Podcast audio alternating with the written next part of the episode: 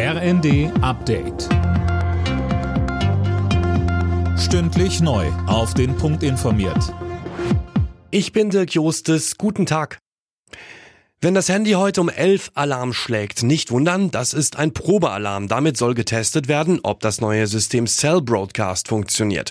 Sönke Röhling, vor zwei Jahren war der Warntag in einem regelrechten Desaster geendet. Ja, damals kam die zentrale Testwarnung mit einer halben Stunde Verzögerung an und viele Sirenen blieben auch ganz aus. Weil es vielerorts auch gar keine Warnsirenen mehr gibt, setzt man jetzt auf das neue digitale System, bei dem man per SMS oder Warn-App informiert wird, wenn man sich in einer Gefahrenregion aufhält. Und bei dem Test heute soll jeder so eine Mitteilung kriegen.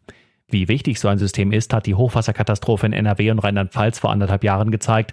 Da wurden die Menschen nicht rechtzeitig gewarnt. Nach der Großrazzia in der Reichsbürgerszene sitzen inzwischen 19 Verdächtige in U-Haft. Sie sollen einen Staatsstreich geplant haben. Der Generalbundesanwalt ermittelt aktuell gegen 54 mutmaßliche Drahtzieher. Wie viele Unterstützer sie hatten, müssen die Ermittlungen zeigen. Der Ukraine-Krieg und seine Folgen stehen heute erneut im Mittelpunkt der Ministerpräsidentenkonferenz in Berlin. Die Länder fordern vom Bund mehr Unterstützung bei der Unterbringung von Flüchtlingen.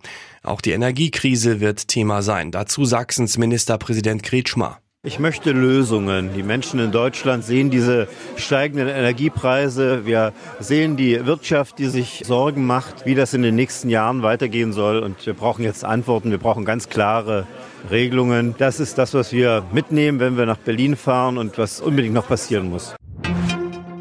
Die deutsche Steuergewerkschaft befürchtet wegen der Entlastungsmaßnahmen der Regierung, dass viele Bürger Monate auf Steuerrückzahlungen warten müssen. Wie Gewerkschaftschef Köbler der Bild sagte, werden mehr Steuererklärungen notwendig als bisher. Die Finanzämter würden aber schon jetzt am Limit arbeiten.